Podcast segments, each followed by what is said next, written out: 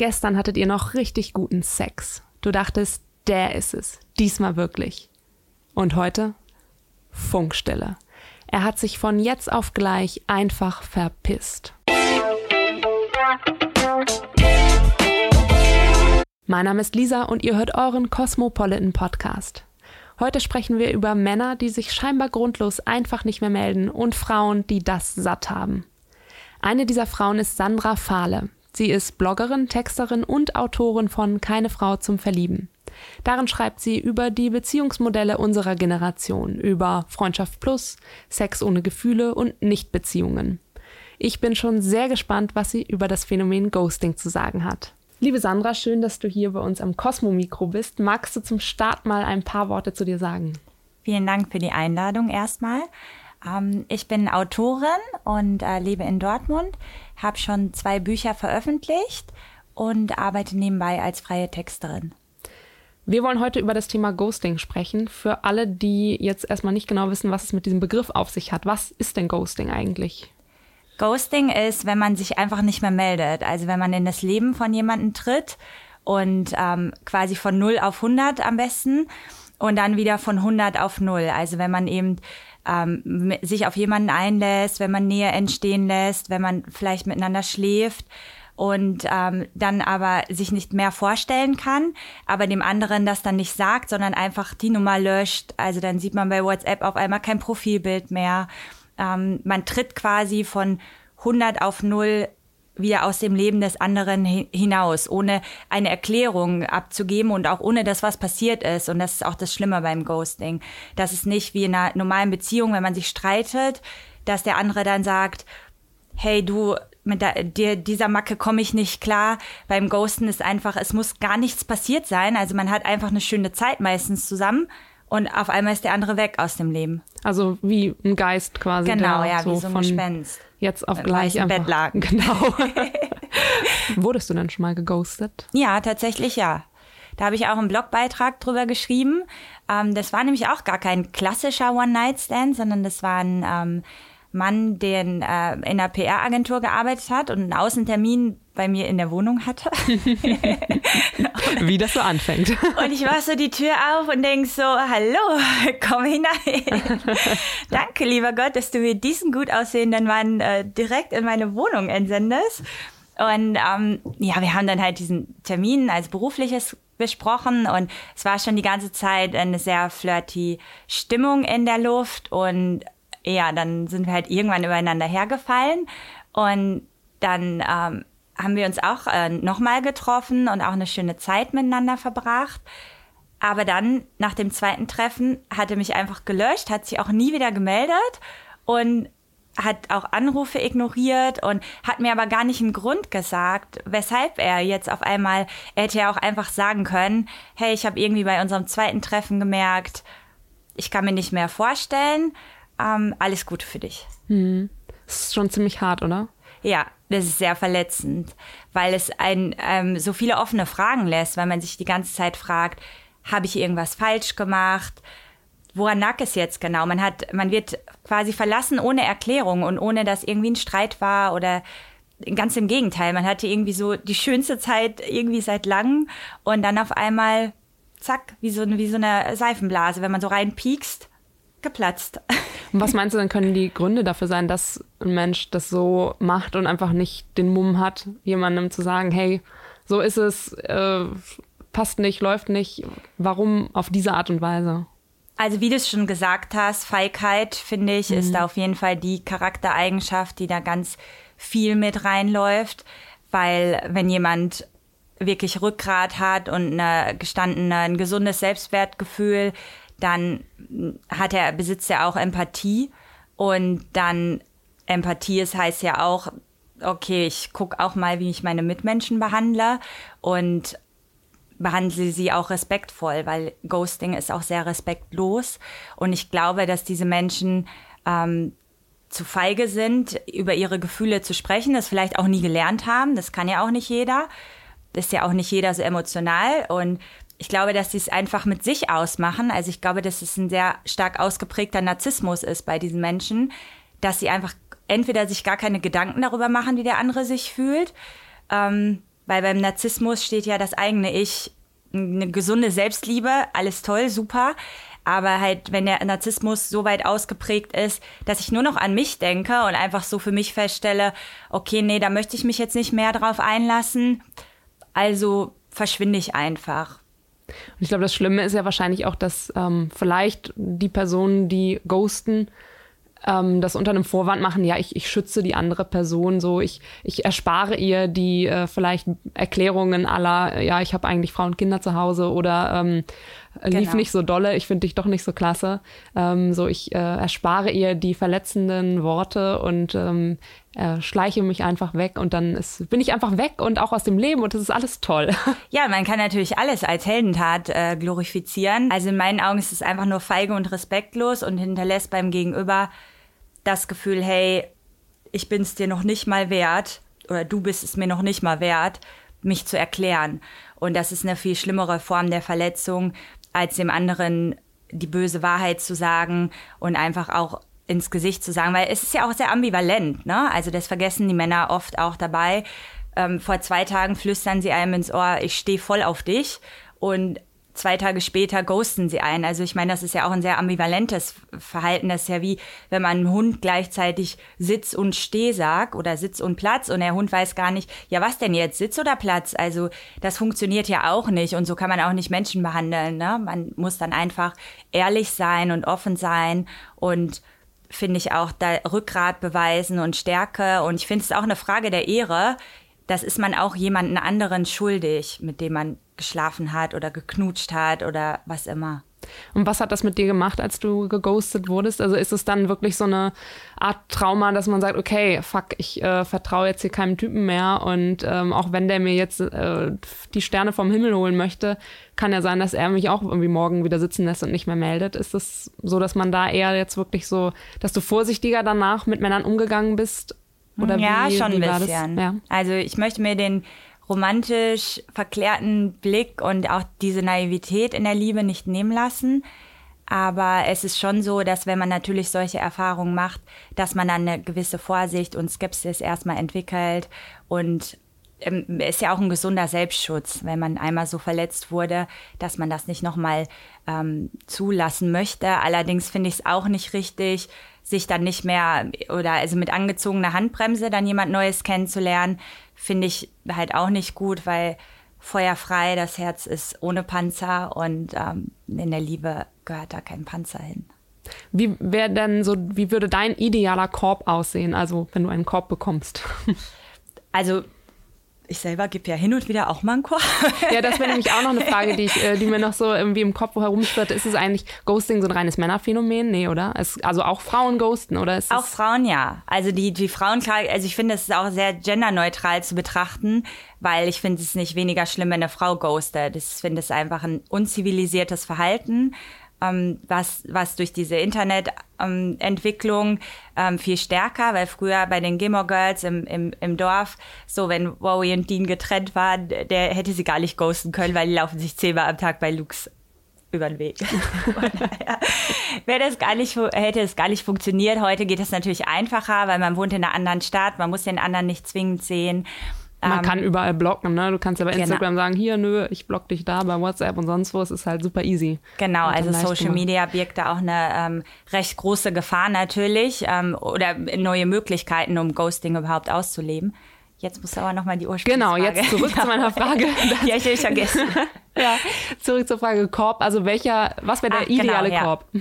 Der ideale Korb, finde ich, jemanden zu erklären, warum man so ein ambivalentes äh, Verhalten an den Tag legt. Also, weil meistens steckt da ja irgendwas hinter. Also, wie du es auch schon angedeutet hast, ähm, Frau und Kinder zu Hause oder eine verletzte Liebe noch zu jemand anderem, dass man noch gar nicht bereit ist, sich auf was Neues einzulassen. Das steckt ja meist hinter. Und, und dann projiziert der Abgewiesene das nicht so auf sich und fühlt sich nicht so in, in seinem Selbstwertgefühl quasi gekränkt und gemindert, sondern damit kann man ja viel besser umgehen, wenn man halt weiß, ja, okay, es liegt daran und daran, weil an der zwischenmenschlichen Beziehung zwischen den beiden kann es ja, ja in dem Fall dann nicht liegen, weil sonst hätte er sich ja gar nicht darauf ähm, eingelassen. Und ich glaube, das ist oft dass man einfach andere Menschen nicht benutzen darf. Also wenn man selber äh, gerade eine Trennung oder Liebeskummer hat, sollte man nicht andere Menschen dafür benutzen, um sich selbst für einen Moment lang besser zu fühlen und danach halt wieder zu verschwinden. Aber ist am Ende des Tages nicht ein Korb ein Korb? Finde ich nicht. Also ich finde nicht, dass Korb gleich Korb ist. Ich finde, es gibt beleidigende, respektlose Körbe. Es gibt Ghosting. Ähm, und es gibt auch, hey, tut mir leid, ich kann mir einfach nicht mehr vorstellen mit dir, weil ich habe keine, kann keine Gefühle für dich entwickeln. Ich finde, dass es da sehr gravierende Unterschiede gibt zwischen Körbe. Hast du dann schon mal eine, eine schöne, in Anführungsstrichen, schöne Abfuhr erlebt? Ja.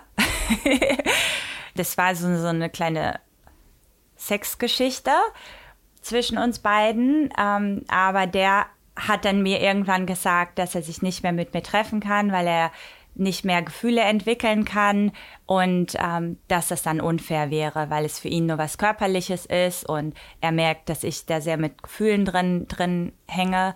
Und das fand ich ehrlich gesagt angenehmer, konnte ich besser mit abschließen und dann bleiben auch mehr die schönen Erinnerungen ein bisschen so in Erinnerung. Ne? Mhm. Also finde ich schon. Und, und konntest, kannst du dann in solchen Momenten auch das äh, schlucken und dann sagen, okay, oder hängst du dem noch sehr lange nach? Ich bin generell, muss ich ehrlich gestehen, jemand, der immer sehr lange nachhängt. Also ich, ich kann das nicht mich auf jemanden einlassen und dann zack, irgendwie zwei Wochen später ist es vergessen. Also dafür finde ich, bin ich, glaube ich, ein zu sensibler und emotionaler Mensch. Und deswegen hänge ich da immer sehr lange nach, trotzdem, ja. Was hast du denn so für Tipps an Frauen? Wie geht man denn, oder auch Männer natürlich, also egal, wir haben ja schon festgestellt, ja. also Männer und Frauen ghosten, das ist äh, jetzt nicht äh, auf ein Geschlecht äh, spezifiziert.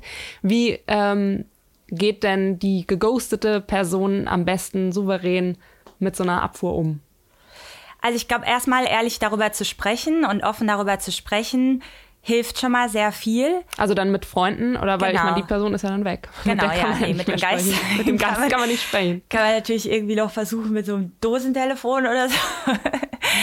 Nein, ich glaube, dass, dass Familie und Freunde, also Personen, die, die wirklich ähm, genau das Gegenteil verkörpern von der Person, die einen geghostet hat, da der richtige Ansprechpartner sind, weil das sind ja die Personen, die Beständigkeit geben und die immer für einen da sind.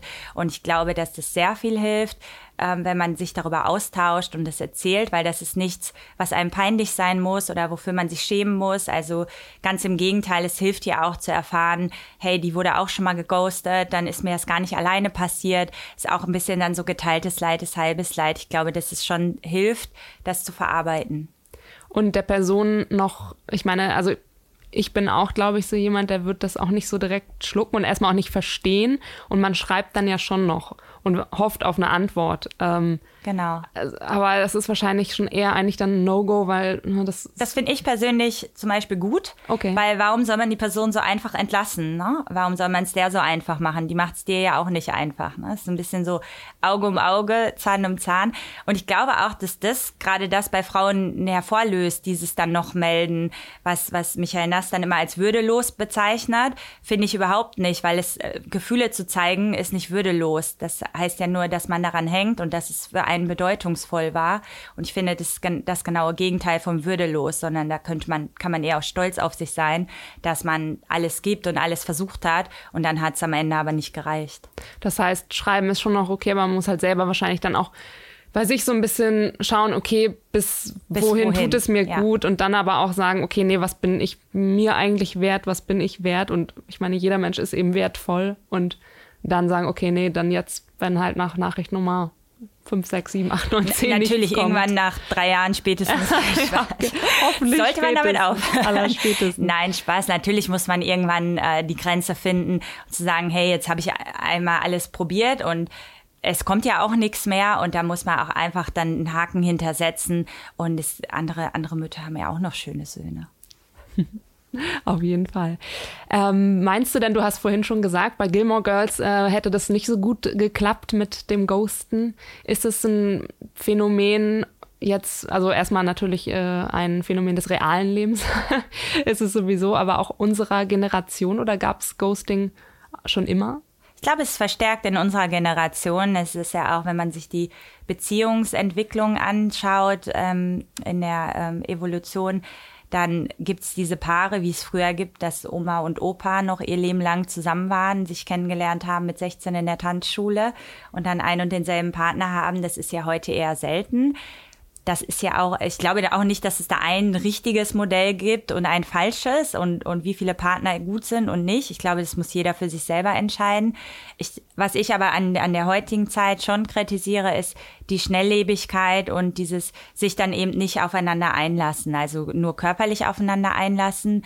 Ich finde es einfach nicht gesund, weil man dann, wenn man sich nur körperlich aufeinander einlässt und dann irgendwann, sobald irgendwie ein bisschen Nähe entsteht, die Reißleine zieht, dann findet man ja nie heraus, ob man vielleicht zusammengepasst hätte und ob sich das nicht vielleicht ganz gesund und ganz natürlich erledigt hätte.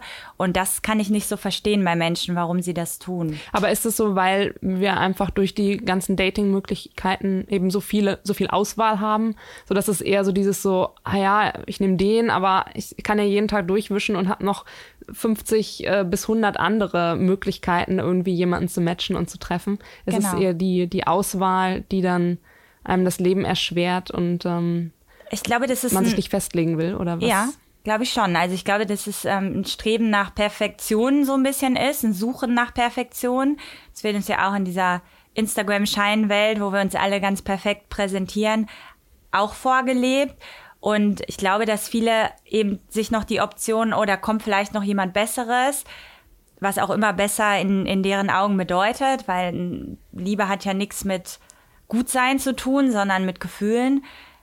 Aber ich glaube schon, dass das dem geschuldet ist, dass man so den perfekten Partner an seiner Seite haben möchte. Und davon sollte man sich, glaube ich, lösen, weil Perfektion hat in der Liebe überhaupt nichts verloren. In deinem Buch geht es auch ganz viel eben über diese verschiedenen Beziehungsmodelle. Du hast eben Polygamie angesprochen. Dann gibt es dann noch sowas wie Freundschaft plus, Sex ohne Gefühle, Nichtbeziehungen, also sprich so On-Off-Beziehungen das klingt alles so sehr nach äh, Michael Nass, der vorhin auch schon mal äh, so auftauchte, Generation beziehungsunfähig. Ist es denn so, siehst du das so, dass unsere Generation Probleme damit hat, Beziehungen dauerhaft zu führen? Ja, also das Einzige, an was wir uns ja heutzutage gerne binden, ist Netflix. das ist ja leider so. Also ich liebe Netflix, nichts gegen Netflix. Aber ähm, nie zuvor gab es so viele Singles wie heutzutage. Und weil die Menschen sich einfach nicht bei jeder, sie suchen immer, sie, sie testen sich quasi neunmal aus und beim zehnten Mal lassen sie sich erst auf eine Beziehung ein. Und das ist halt ein Phänomen unserer Zeit, ähm, was ich überhaupt nicht nachvollziehen kann, weil ich da so mehr der Typ ganz oder gar nicht bin. Also wenn ich mich auf jemanden einlasse, dann, dann auch, weil ich mir ganz vorstellen kann. Aber ich merke das ja auch, ähm, dass man oft dann ähm, eben von der anderen Seite nicht die Bereitschaft ähm, bekommt, sich ganz darauf einzulassen, sondern erstmal nur so was Lockeres haben möchte. Und dann bin ich dann immer raus, weil das kann ich dann nicht. Und das ist dann schwierig, einen Partner zu finden. Ja, ich glaube, dieses gerade sich das irgendwie offen halten und erstmal Nähe locker und so, das ist halt aber auch einfach so ein Selbstbetrug. Ja, absolut. Was ich witzigerweise in meinem Freundeskreis äh, jetzt an zwei Stellen erlebt habe, ist eben so dieses dieser Punkt, okay, mit meinem Partner bin ich jetzt länger zusammen, ist es das wirklich, will ich das noch? Und irgendwie eben, da ist ja noch so ein riesengroßer bunter Blumenstrauß an äh, tollen Männern da draußen. Dann Trennung, äh, ausprobieren und beide sind jetzt wieder mit ihrem Ex zusammen. Also echt? Beides mal, also in zwei Fällen äh, zurück zum Ex. Alle super happy, alles gut. Äh, Finde ich auch total super. Irgendwie ist es, ist es auch schön, aber es ist schon, glaube ich, auch äh, wahrscheinlich vor 20 Jahren hätten diese Trennungsphasen gar nicht ja. stattgefunden. Also vielleicht. Mhm. Ich weiß es nicht, aber. Das glaube ich auch, weil dann dann merken sie dann, wenn sie sich dann ausprobieren mit in, in dem schönen bunten Blumenstrauß, dass die Rose vielleicht gar nicht besser schmeckt als, als die ähm, Margerite. Und äh, von daher das hätte es aber vor 20 Jahren gar nicht gebraucht. Dann hätte man sich, wäre man einfach mit dem zufrieden gewesen, was man hat. Das heißt, so ein bisschen jetzt Conclusion in der Dating-Szene, ähm, den Glauben an wahre Liebe nicht verlieren, die gibt es da draußen, also an alle, die zumindest sich glauben wollen, sich so ein bisschen, ja, seinen Selbstwert äh, zu schätzen wissen. Und nicht zerstören lassen, auch nicht, wenn, weil man muss sich immer vor Augen ähm, halten, wenn jemand anderes einen schlecht behandelt, dann liegt das nicht an, an, an einem selbst, sondern an seinem schlechten Charakter mhm. oder an ihrem schlechten Charakter und das finde ich ganz ja. wichtig. Und ich glaube auch, dass jeder da wirklich ganz tief in sich hineinhorcht und für sich das selber definiert, was ist Liebe für mich, was macht eine gute Beziehung für mich aus und dann ähm, daran auch festhalten und sich nicht von außen irgendwie was vorschreiben lassen, sondern bei sich da bleiben, bei seiner ähm, Einstellung und dann jemanden finden, zu dem das passt und sich nicht eben in eine andere Richtung schieben lassen oder verändern lassen. Genau, also man muss sich ja selber damit gut fühlen. Wenn jemand sich in der Polygamie gut fühlt und jemand anderes auch, dann ist ja alles gut. Dann fühlen sich ja beide gut damit. Ich, schwierig wird's ja immer nur, wenn eine Partei nicht glücklich damit ist und ähm, nicht zufrieden damit ist. Und da ganz wichtig eben auch ja der Punkt Ehrlichkeit, Offenheit, ja. wo wir wieder ne, die Kurve zum ja. Ghosting haben, offen drüber sprechen und wenn es nicht passt, dann passt es nicht. Es ist genau. Ja auch, ja, das ist, ist auch kein so. Weltuntergang. Nee. Und dann, im Gegenteil, man tut sich eigentlich als Ghoster auch einen Gefallen, weil die Reaktionen dann darauf ähm, sind ja viel weniger heftig, als wenn jemand ghostet. Dann, also ich bin dann so, dann bombardiere ich den erst recht und weil ich es ja gar nicht verstehe. Und wenn mir jemand eine sanfte Abfuhr erteilt. Dann kann man gar nichts dazu sagen. Richtig, ne? dann, dann sagt man, so. alles klar, okay, danke, schönes Leben. ist wie besser für beide Parteien. Ja, das glaube ich auch. Also, ist, also, liebe Ghoster, tut es nicht. Es äh, hilft euch nicht, es macht euch das Leben schwer und allen anderen sowieso. Welche abschließenden Worte möchtest du denn noch jetzt vielleicht an alle ähm, Single-Männer, Frauen oder auch Männer, Frauen in Beziehungen da draußen abschließend richten? Also die, die in Beziehungen ähm, sind, denen möchte ich sagen, ähm, nicht über jeden kleinen Streit irgendwie direkt die Beziehung in Frage stellen, sondern wirklich auch gucken und, und den Partner schätzen und wissen, was man an jemanden hat. Ähm, wenn man sich natürlich nichts mehr zu geben hat, dann, dann besser trennen, weil das ist auch nur Selbstquälerei. Und an alle Singles draußen, lasst euch mal mehr auf die Liebe ein, weil die Liebe ist so wunderschön und es bringt einem so viel mehr als irgendwelche Affären oder One-Night-Stands. Dann bleibt immer eine, das ist dann für den Moment mal aufregend, aber dann hinterher kommt eine Leere, die einen übermannt. Die steht im keinem Verhältnis zu dem, zu dem aufregenden Abenteuer, was man erlebt hat. Und es ist auch nicht gesund. Ja, glaubt an die Liebe, das finde ich sehr schön. Liebe Sandra, ähm, wo findet man dich, wenn man jetzt sagt, Mensch, die finde ich toll. die möchte ich mal, äh, von der möchte ich was lesen, die möchte ich kennenlernen, die möchte ich sehen. Wo klappt das? Also fernab vom Westfalenstadion von Borussia Dortmund, wo man mich öfter mal findet.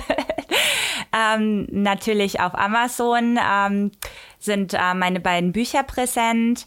Ähm, Gerade das zweite Buch, Keine Frau zum Verlieben, ähm, behandelt auch diese ganzen Themen und ähm, durchleuchtet auch dieses ganze Sex Thema Sexualität und Liebe mit sehr viel Humor. Ähm, dann bin ich natürlich auch auf Instagram, Facebook äh, und Twitter vertreten. Sehr gut. Also, wer an die Liebe glaubt oder wieder dran glauben möchte, kauft sich dieses Buch. Ich glaube, das ist äh, vielleicht auch ein schönes äh, Geschenk äh, an jemanden, den man gerne hat. Und äh, ja, sehr schön. Vielen Dank, liebe Sandra, dass du dir die Zeit genommen hast und mit mir hier über das Thema gesprochen hast.